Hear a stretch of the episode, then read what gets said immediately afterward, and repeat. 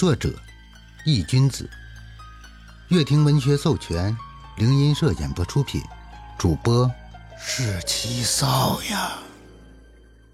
第六十八章，霸道的黑无常。扭头一看，黑无常竟然在宋哲的身后悄无声息的站着。另一个街口，这里好像不是天南市吧？宋哲诧异的看了看周围，这里是平阳市市外。黑无常淡淡的说道。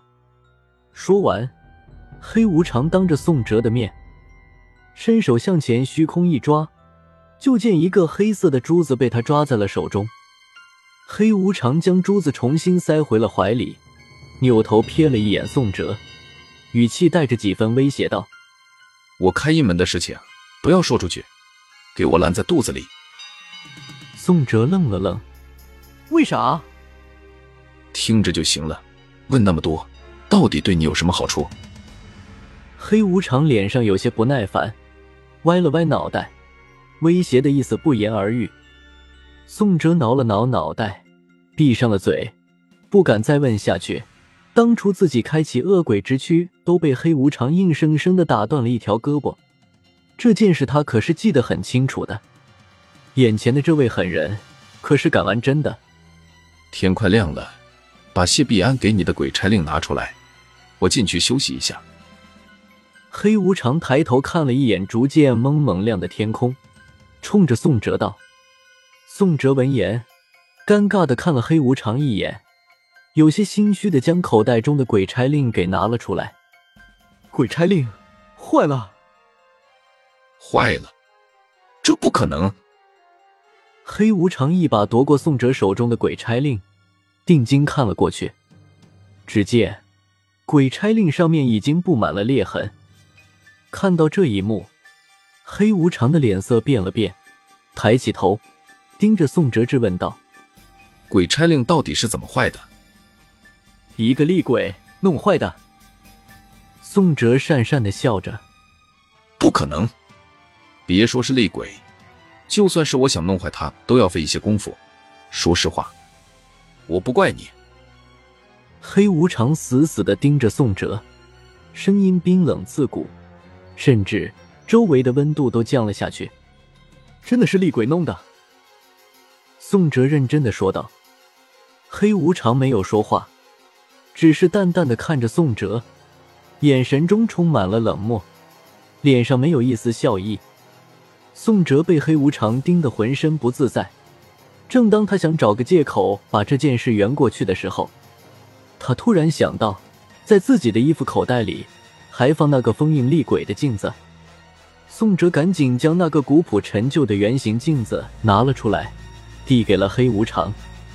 八爷，我说的都是真的，这个就是封印中那个厉鬼的镜子。不过，这个厉鬼和其他的厉鬼相比，我感觉有些不同寻常。黑无常淡淡的看了宋哲一眼，将镜子接了过去，拿在手里看了看。只见黑无常的脸色变了又变，突然他怦然大怒，一把将镜子捏个粉碎。你感觉不同寻常就对了，这什么狗屁厉鬼？这是个鬼灵。宋哲见黑无常突然发神经，缩了缩脖子。小心翼翼的看了他一眼，鬼灵是什么东西？这个镜子封印的不是恶鬼吗？黑无常叹了口气，不是厉鬼，你只要记住，看见鬼灵就赶紧跑，跑得越远越好。那东西就像个疯狗一样，要是被他缠上了，一辈子都摆脱不了了。突然，黑无常感觉有些不对劲，看着宋哲纳闷道。既然鬼灵把你的鬼差令给弄坏了，那为什么你没事？我不知道，他从镜子里出来以后就直接跑了。宋哲想了想，冲着黑无常道：“跑了？你没在跟我说笑？”黑无常脸上变得有些难看。没有。宋哲点了点头。黑无常眼底闪过一丝金芒，呆呆的看着远方。不知道在想些什么。过了一会，黑无常叹了口气，喃喃自语道：“罢了，让谢必安去处理这件事吧。”黑无常扭头看向宋哲：“鬼差令坏了，那夏田你是怎么安排的？”我交给老张了。宋哲道：“就是你那个麻衣派的朋友。”黑无常摸了摸下巴，宋哲点了点头：“没错，就是他。”黑无常嘴角微微勾起，淡淡的看了一眼宋哲：“交给他，你放心，就不怕夏田弄死他。”宋哲揉了揉鼻梁，有些不确定的说：“老张应该可以对付吧？”“哼，你放心，我可不放心。”黑无常冷哼一声。说完，黑无常将怀里的珠子拿了出来，虚空一抛，霎时，一道一人高、模糊的门影便突兀的出现在了眼前。黑无常铁着脸，抬脚大步走了进去，完全不顾宋哲的感受，将他晾在了一边。这一边，张天志刚醒，就看到一个圆溜溜的眼睛正趴在床边盯着他看。